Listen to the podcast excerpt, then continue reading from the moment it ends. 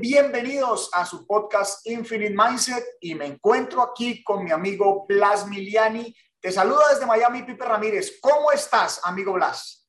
Mi querido Pipe, súper contento hoy aquí en este nuevo capítulo de nuestro podcast que cada día está calando más en nuestra comunidad y está llevándole conocimiento de alto valor. Los comentarios que nos están dejando, la interacción con los podcasts cada vez es más grande y me da la satisfacción que estamos impactando la vida de muchas personas, Pipe, alrededor del mundo. Y hoy tenemos un tema que estoy seguro que va a romper mucho paradigma, Pipe. Hoy traemos un tema que te confieso que yo creía en un principio que yo era más productivo si dormía menos. Yo trabajé mucho tiempo en petróleo y en petróleo yo trabajaba pues por turnos y trasnochaba y amanecía y cuanto dormía menos, es más, llegué a pensar que en verdad había que dormir cuatro horas al día para ser productivo y hoy en día el tema que vamos a tratar definitivamente rompe ese paradigma porque el tema de hoy, mi querido Pipe, es si duermes mal, te va a ir mal. Así que mi querido Pipe, pues un poco como tú lo decías, yo lo tenía de otra manera, yo decía, pues dormimos cuando nos muramos. Y lo que es que si no hubiera entendido que hay que dormir, me iba a morir, pero rapidito. Entonces, al final es esa ecuación matemática de, ok, duerme poco y 50, 60 años va a ser, duerme bien y posiblemente lo extiendan más allá de los 120 años. Así es que al final la ecuación de dormir bien, estoy totalmente de acuerdo y me parece un super título, como, como, como lo dijiste ahí, o sea, duerme mal y te va a ir mal porque tiene todo que ver con el, el, alto rendimiento del buen dormir. Fíjate que eh, sí, durante mucho tiempo, yo te voy a compartir mi, mi historia, yo vi varios eh, de estos gurús de la productividad y de los resultados y del éxito, y Pipe, era impresionante cuando te decían, duerme cuatro horas yo me acuesto a las 4, a las 12 y me paro a las 4. O yo me acuesto a las 2 y me paro a las 6. Y llegué a pensar en un momento que eso era así. Lo probé, a mí no me resultó porque vivía cansado.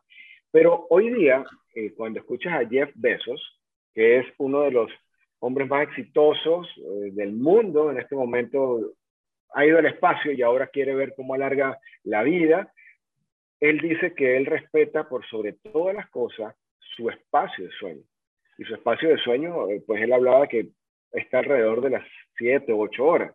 Entonces, investigando un poquito del tema, se habla de que un espacio entre 7 y 9 horas es lo que requerimos respetarnos todos los santos días del mundo, diría mi papá que en paz para poder tener los resultados que queremos. Entonces, vamos a andar en este tema, Pipe, ¿por qué es requerido, es necesario, es importante respetar este espacio de entre 7 y 9 horas si queremos llegar a tener la vida que soñamos de muchos años y sobre todo con calidad de vida.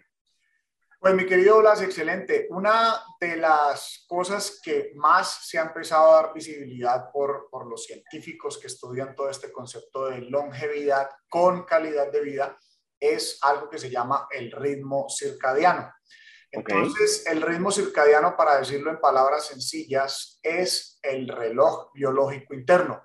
Y ahí es donde a mí me gusta irme siempre a pensar en los más de 150 mil años de historia del hombre.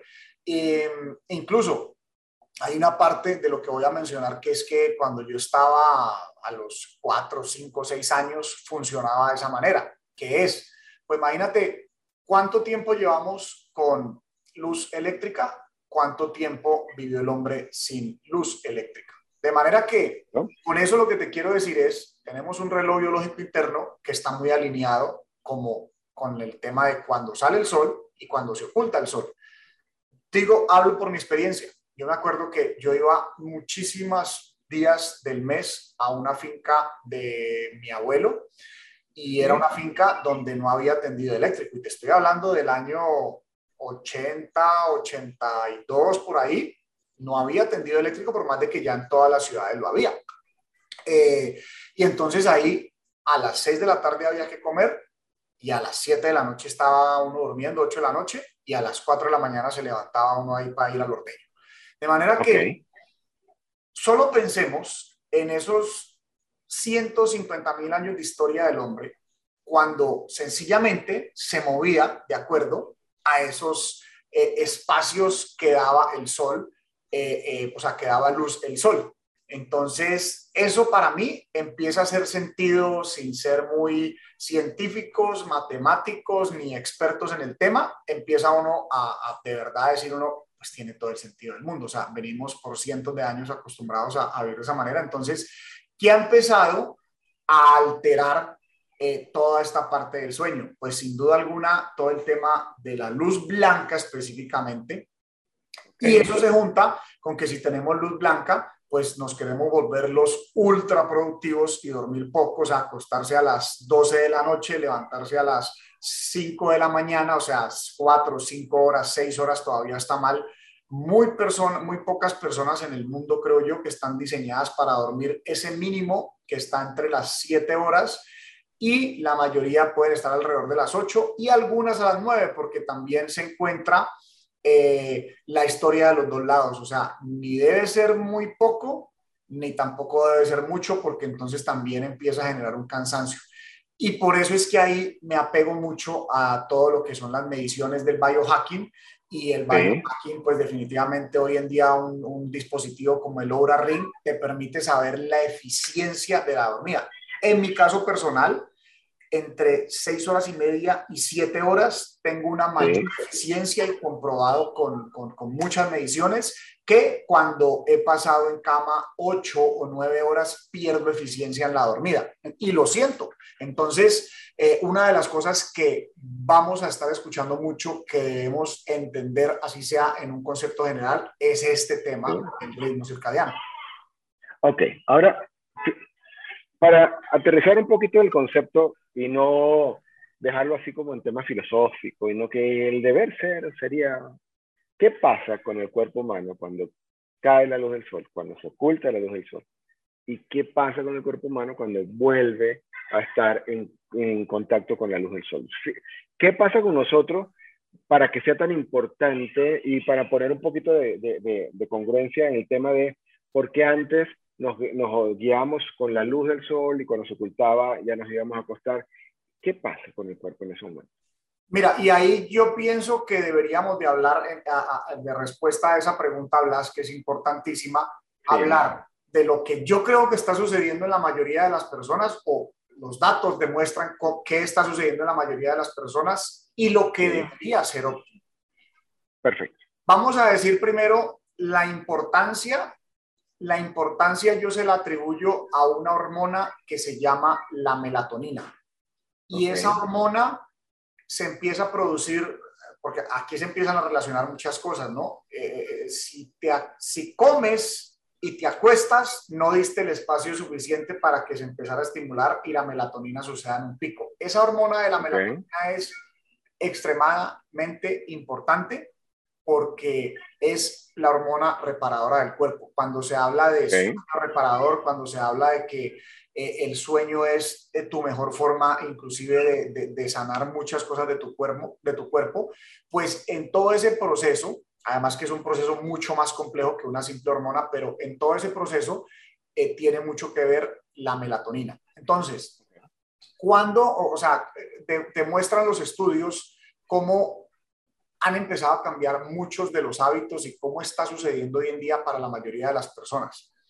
Con la salida de la luz eléctrica, pero después con algo que es todavía mucho más eh, fuerte y de impacto para esa parte del sueño, la salida de la luz blanca y aparte de la luz blanca, los dispositivos, estos múltiples dispositivos que para mí son una bendición, pero si les damos mal uso, empiezan a tener un impacto negativo en nosotros pues esa luz es muy potente, o sea, la luz blanca de las pantallas es muy potente, o sea, entre más cerca esté, como es el dispositivo móvil, que lo tiene uno aquí muy cerca, o la pantalla del computador, o incluso la del televisor con, con, con, lo lejos que esté, pues es no recomendable para poder optimizar este tema del sueño. Entonces, está muy alterado ese ritmo circadiano en gran parte a la luz blanca. O sea, no deberíamos de estar teniendo luz blanca fuerte en la noche justo antes de dormir.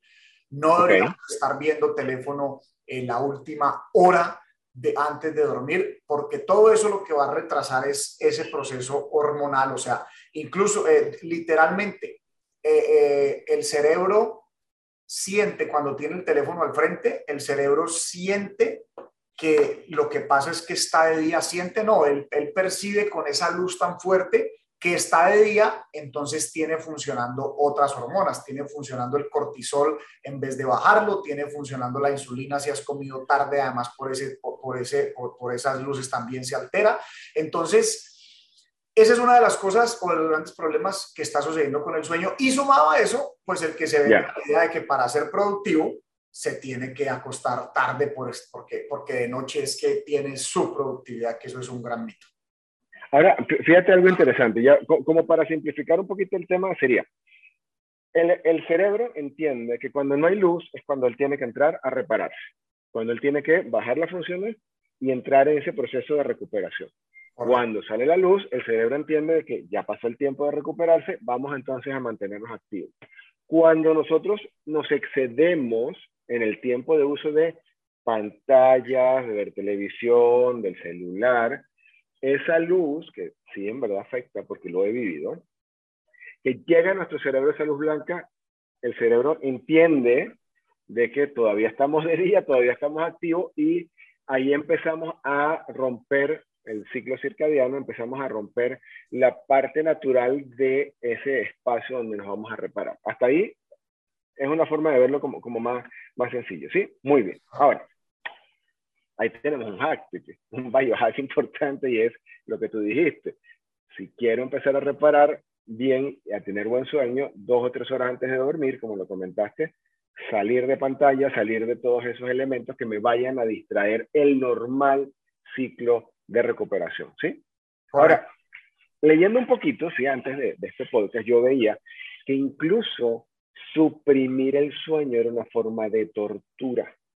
Era una manera como en sus tiempos pues, se buscaba pues, torturar a la persona y era cuando ella iba a llegar a, lo que es el, el REM, ¿sí? el, el movimiento rápido de ojos, que ya, imagínate el grado de tortura que lo conectaban a un electroencefalograma y cuando iba a llegar ahí le echaban agua fría y lo sacaban y decía que un cuerpo no aguanta dos o tres días con, eh, con estar suprimido de sueño porque ya se empieza a tener alteraciones importantes.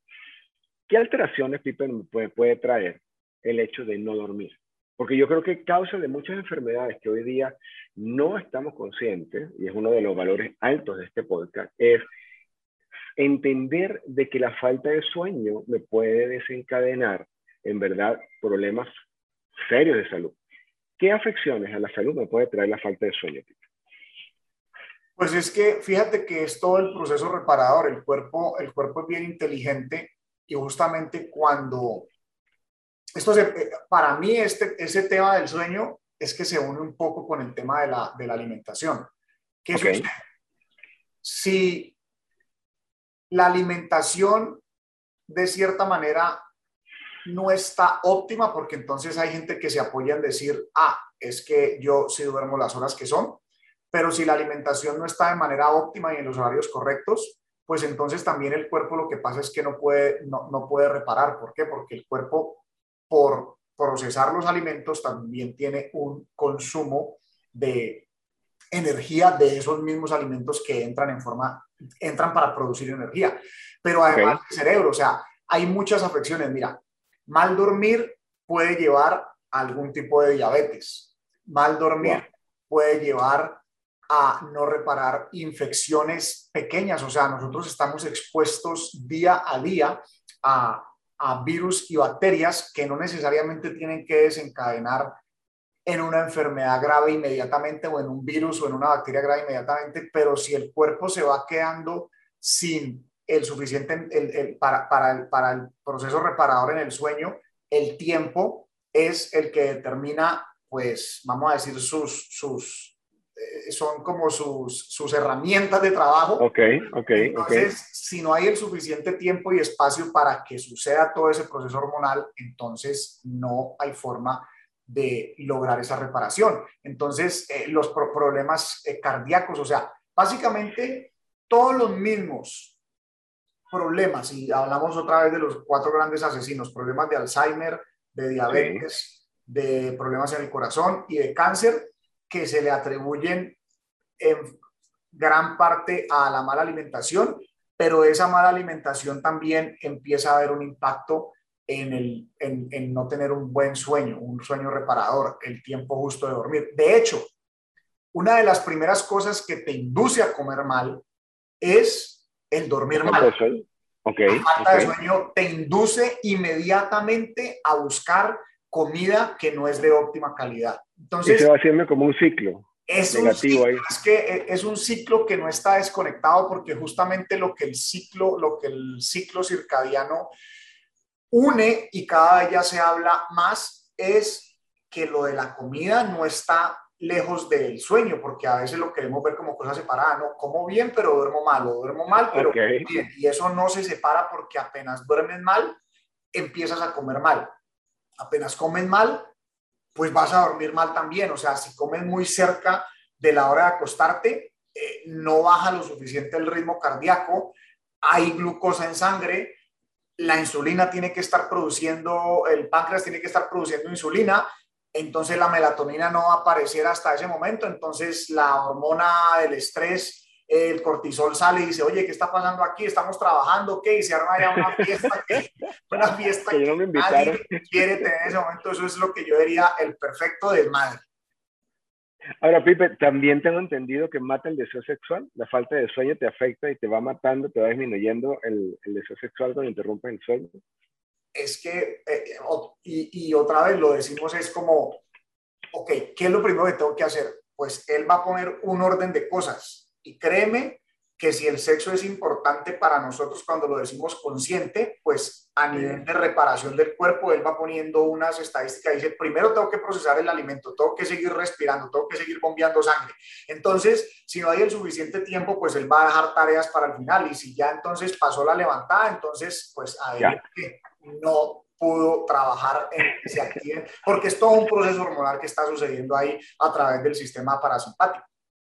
Perfecto. Ahora, entendiendo ya, y de verdad que son varias, ahí, porque ese era el tema que yo te quería comentar.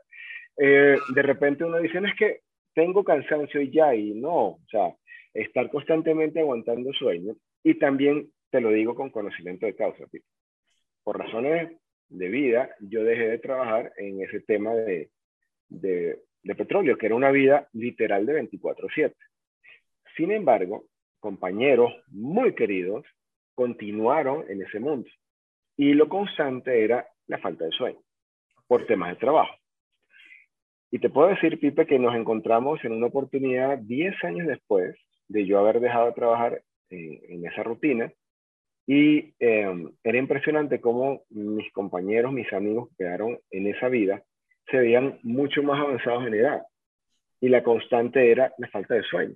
Ah. Y sí, ahorita que tú lo comentas, me hace clic, era lo común problema de diabetes, era lo común problema de sobrepeso, y era lo común ver el cuerpo que estaba como más desgastado a pesar de que habían pasado solamente 10 años. ¿sí? Entonces, eh, eh, yo creo que la parte a destacar acá eh, para toda nuestra audiencia es la cantidad de consecuencias que trae el no dormir, de verdad que son numerosas y es como la, el origen, el génesis de muchas de las enfermedades que tú le llamabas como los cuatro asesinos, de la diabetes, de las enfermedades cardiovasculares y de todas las, afecciones que nos pueden estar hoy día representando como, como casi que una pandemia de salud en todo nuestro, día a día. Ahora, ¿qué le podemos recomendar a nuestra, a nuestra audiencia que hoy nos escucha que hoy nos ve de cuáles son esos hacks, porque estamos en un, eh, en un contexto de biohacking. ¿Qué le podemos recomendar a decir, mira, los hacks que te recomiendo para tener un sueño sano y reparador son? ¿Cuáles pudiesen ser? Mira, lo primero es dejar, o sea, la última comida antes de dormir debería de ser mínimo dos horas y yo hoy firmemente creo que deben ser tres horas. Y eso incluye no comerse absolutamente ningún snack, ni una zanahoria, ni nada, porque es que al momento que se activan, eh, al momento que muerdes una zanahoria, el páncreas de todas maneras va a liberar insulina y se descuadra ese proceso hormonal. Entonces hay gente que está acostumbrada a meterse el último mordisquito antes de acostarse. Pues debes empezar entonces a poner esa comida una hora antes y luego dos horas y ojalá en algún momento tres horas. Entonces, el no comer dos a tres horas antes de acostarse es muy importante. Sí. Okay. Ojalá después de esa comida no sea el momento de acostarse a ver televisión, es que la gente o acostarse a mirar el teléfono, o sea, debemos tener hábitos más saludables porque todo eso empieza a apoyar el sueño, o sea, desde, desde mucho antes de acostarse es que lo que empieza a apoyar el sueño. Okay. Sería óptimo, hablando de hacks, eh, no tener una luz blanca fuerte y todavía más óptimo, o luces rojas o gafas de lente rojo, porque eso entonces ya le da, le da, le da el opuesto de la señal al cerebro de lo que dan las luces blancas o esta gafa de lente amarillo, que entonces la luz roja ya le dice al cerebro, ah, ya se oscureció, empiece a prepararse para que empecemos a producir melatonina. Y ese es un proceso, ese es un proceso, esa hormona, esa hormona tiene más de, tiene cientos de funciones en procesos reparables del cuerpo. Entonces, ¿qué más? Total oscuridad. Cuando el cerebro, y puedes estar con los ojos cerrados, pero el cerebro alcanza a percibir a través de los ojos y, y sensorialmente, si hay mucha entrada de luz, eso ya perjudica. Entonces, oscuro es oscuro y si no se puede poner 100% oscuro, pues también existen esas gafitas blandas para dormir. Temperatura por debajo de los 68 grados Fahrenheit. Eh, no sé si tú puedes mirar ahí. Serán como, como 18 más o menos, 18 grados centígrados más o menos. 18 o por debajo grados centígrados, 68 en el caso Fahrenheit.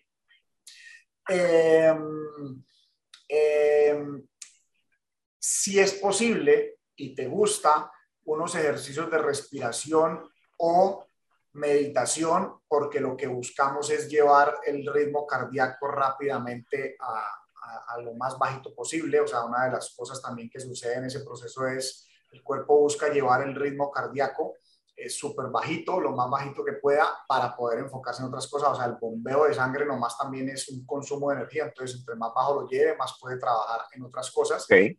Y, por ejemplo, lo que es el, la comida tarde o inclusive el snack tarde, pues no permite que eso baje porque como hay insulina, entonces él tiene que estar también bombeando más, más fuerte sangre, entonces el ritmo cardíaco no baja. Eh, también, pues eh, esas, o sea, esos son como los principales, también poco recomendable, o sea, este es más bien anti-biohack, es el uso de la melatonina, porque hay gente que dice, ah, me suplemento con melatonina. Resulta que la melatonina debe ser algo bien dicho por un doctor, ojalá okay. un doctor de medicina funcional, que se requiere porque hay un desbalance hormonal. Pero inclusive si un doctor de medicina funcional o un doctor tiene la suficiente experiencia, no formula esto por más de, de, 15, de 15 días seguidos. De hecho, la melatonina se puede comprar en cualquier lado sin, sin, sin que te la tengan que formular, sí, pero es un error estar consumiendo melatonina todo el tiempo. Yo, yo Buen punto. yo cometí ese error por un tiempo, eh, tomarla de seguido y entonces lo que pasa es que se me está, luego tuve una consecuencia que fue más difícil todavía eh, eh, tener un, un, un, buen sueño y lo volví a recuperar pues simplemente teniendo buena alimentación y buenas prácticas de estas que hablamos ahorita. Entonces yo creo que esas son unas de las más importantes para la parte del sueño reparado. Tú dijiste algo hace unos minutos y es, eh, no, no me acuerdo cómo fue que le dijiste, al, al anillo que tienes. ¿Qué ventajas trae que midamos los datos del cuerpo mientras dormimos. Hoy, hoy que tenemos los smartwatch y entonces eh, puedo medir eh, diferentes cosas. ¿Qué ventaja trae eso? ¿Y qué nos recomiendas tú de poder ir comenzando a implementar y qué nos debemos de medir? Pues mira, sí, ya definitivamente hay muchos dispositivos, entre ellos el, el, el Apple Watch o los smartwatch, eh, bandas. Eh, yo utilizo particularmente este Oura Ring, eh, okay. Vamos a dejar la información. Eh, no me pagan nada, absolutamente nada por esto, pero es una compañía que desarrolló el dispositivo tal vez más avanzado para lograr medir el, el sueño. ¿Por qué? Porque con un reloj es incómodo dormir. Yo traté de hacerlo con el reloj y para mí era súper incómodo y no podía y me lo quitaba a la mitad de la noche sin darme cuenta. Y okay. más allá de la incomodidad de lo que es el reloj, una banda, eh, también resulta que si esto hace una, el reloj hace unas 12 a 15 mediciones por segundo. El Oura hace 250 mediciones por segundo. Entonces es el, es el dispositivo más preciso para obtener datos del corazón, porque con los datos del corazón se pueden llegar a estos datos de lo que es el sueño profundo. O sea, todo está basado en, en, la parte del corazón. Entonces, eh, básicamente, eh, ¿por qué es importante el tema de la medición? Pues yo siempre digo lo que se puede describir y básicamente se puede medir. En este caso, la biología es medible y lo que es medible es escalable. O sea, así como si eres un ejecutador de buena información de tu contabilidad, seguramente puedes escalar las ventas. Si eres un buen ejecutador de la información de tu marketing, pues vas a poder escalar las ventas. O sea, eso, si, si eres un buen observador de los datos que te provee tu vehículo, seguramente no lo vas a echar a perder. Pero entonces, cuando no estamos viendo, o sea, o, o no querer ver las señales cuando se prende una luz del motor del carro, una cosa es así, pues lo echas a perder. O decir, no, yo calculo y puedo, pues yo inclusive hasta los doctores o deportistas que menos van con muchos de los dispositivos que nos podemos utilizar hoy, al menos el Oura Ring lo celebran prácticamente todos. Si tú ves las personas referentes en el tema de la longevidad, en el campo científico de longevidad, en la parte del metabolismo, o sea, deportistas de alto rendimiento, cada día más lo están utilizando. Y me parece que es un dispositivo asequible, es un dispositivo que está alrededor de los 300 dólares, 250 de promoción, que aparte hoy en día ya la tercera generación te va a dar información ya no solamente del sueño, pero también te va a dar información eh, de qué impacto tienen las comidas, una taza de café, lo que esté sucediendo durante el día. Entonces me parece un dispositivo bastante interesante. Además te cuento algo como experiencia propia. Tú ahora decías, ahora, ahora que mencionábamos en una parte del podcast, decíamos, eh, el cuerpo, o sea, el, cuerpo, el cuerpo es lo suficientemente inteligente para saber qué tiene que reparar en la noche. Entonces, mira, dos cosas que aprendí de cuando tuve esta experiencia de, del COVID. Ok. Me di cuenta por el anillo. ¿Por qué? Porque el anillo, él hace un, un set point de tu temperatura. Él no es que te diga a qué temperatura amaneciste o estás, pero él hace un set point por el uso de dos semanas, él te, él te calibra en cero. Entonces él usualmente te da datos como está, eh, amaneciste a 0,01 más o 0,01 menos o 0,02 más o 0,02 menos. Resulta que cuando a mí me dio, eh, cuando sentí una tos en esa noche, al otro día que miro mi reporte de sueño, me dice que amanecí en 0,05, ya algo muy fuera del rango porque nunca lo había visto ir más de, más de 0,03 para atrás o para adelante, para negativo o positivo. Y la segunda noche más tos y ya sale un casi un grado más o, o 0, 0,15, o sea, e, era ya un número mucho más allá que nunca había visto y yo dije, uy, qué extraño, me voy, me hago Ahí te diste cuenta. Ahí te diste cuenta. Y me di cuenta que tenía. Y ese día, ligando esto al sueño, porque aquí estamos hablando de los datos que te pueden dar un, un, dispositivo. Ay, el ritmo cardíaco no me ha bajado, o sea, es una de las veces más altas que lo he tenido. Pero sumando a eso y contando cómo es el cuerpo inteligente, yo amanecía perfecto, porque a mí no me, digo, mi nivel de inflamación interno es muy bajito porque me lo había medido hace poco. En mis hábitos por los últimos 24 meses, tú sabes, eh, Blas, que por más de que yo no creo en la perfección, pues son muy alineados a lo que es el biohacking, o sea, un 80-90% de óptimos de alimentación y suplementación. Eh, pero eh, lo que sucedía era, me levantaba perfecto, hacía mi rutina aquí en la casa de cosas, pero a las 6 de la tarde, uh, sentía ahí como quien dice, lo que yo sentía mi cuerpo diciéndome, bueno, mijo, bájele ya porque necesitamos que se acueste a dormir para trabajar. Básicamente me mandaba a la cama y lo que yo sentía era una reparación de mi cuerpo en la noche, o sea, me quedaba dormido a las 8, 8 y media de la noche y dormía hasta el otro día, hasta las 5 o 6 de la mañana. Esos días sí dormí más de lo que dormía, eh, eh, de lo que duermo normalmente y bueno, obviamente no salían los mejores resultados porque el ritmo cardíaco estaba más elevado, pero sentía que el cuerpo estaba trabajando justamente en eso. Entonces, pues lo que está evidenciado, y cada vez ahora estoy justamente leyendo un libro que se llama The Circadian Diabetes Code, y por eso te digo las, o lo menciono aquí, le, le, le comunico a la audiencia, o sea, no está separado. O sea, si duermes mal, comes mal. Y si comes mal, duermes mal. O sea, está totalmente unido. Y eso lo que lo está uniendo es toda esta información que está saliendo de lo que tiene que ver con el ritmo circadiano. Así es que todo esto dentro de los buenos hábitos es lo que nos lleva a dormir bien y dormir bien inclusive permite tener mejores hábitos en lo que se refiere a la alimentación. Y, y si me acuerdo, ¿no? Mi, mi abuela, que en paz descanse, ella decía, si quieres tener un sueño reparador, ¿sí? Te voy a hacer un tecito de valeriana.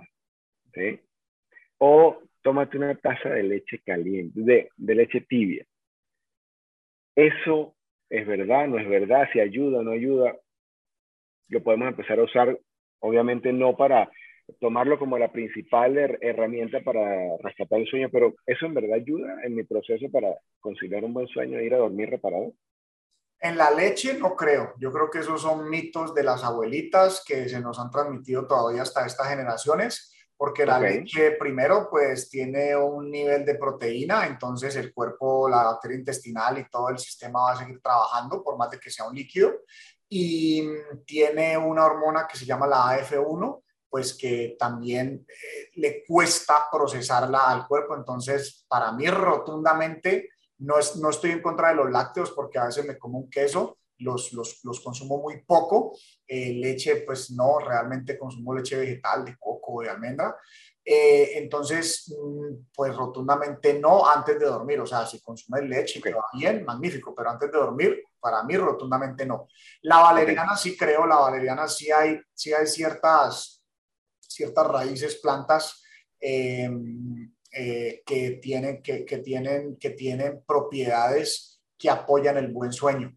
Entonces, sí, la valeriana sí la considero que está dentro de esas. Eh, un té de cúrcuma, o sea, ese tipo de, un té verde no tampoco porque tiene cafeína, pero, okay. pero, pero, una, pues el de cúrcuma ni siquiera es un té, o sea, realmente el té es el, el, el, verde, pero una bebida caliente, por ejemplo, de cúrcuma, que es algo desinflamatorio, pues eso se apoya. Hay, hay, hay diferentes eh, bebidas calientes que no cortan lo que es un fasting eh, y realmente sí pueden apoyar el sueño. Ah, bueno, perfecto. Entonces, con todas estas recomendaciones yo creo que podemos aportar bastante a nuestra comunidad para hacer primero conciencia de lo, de lo que impacta el dormir bien o el no dormir bien en nuestras vidas y por eso el título de este podcast es que si no duermes bien, pues obviamente no te va a ir bien.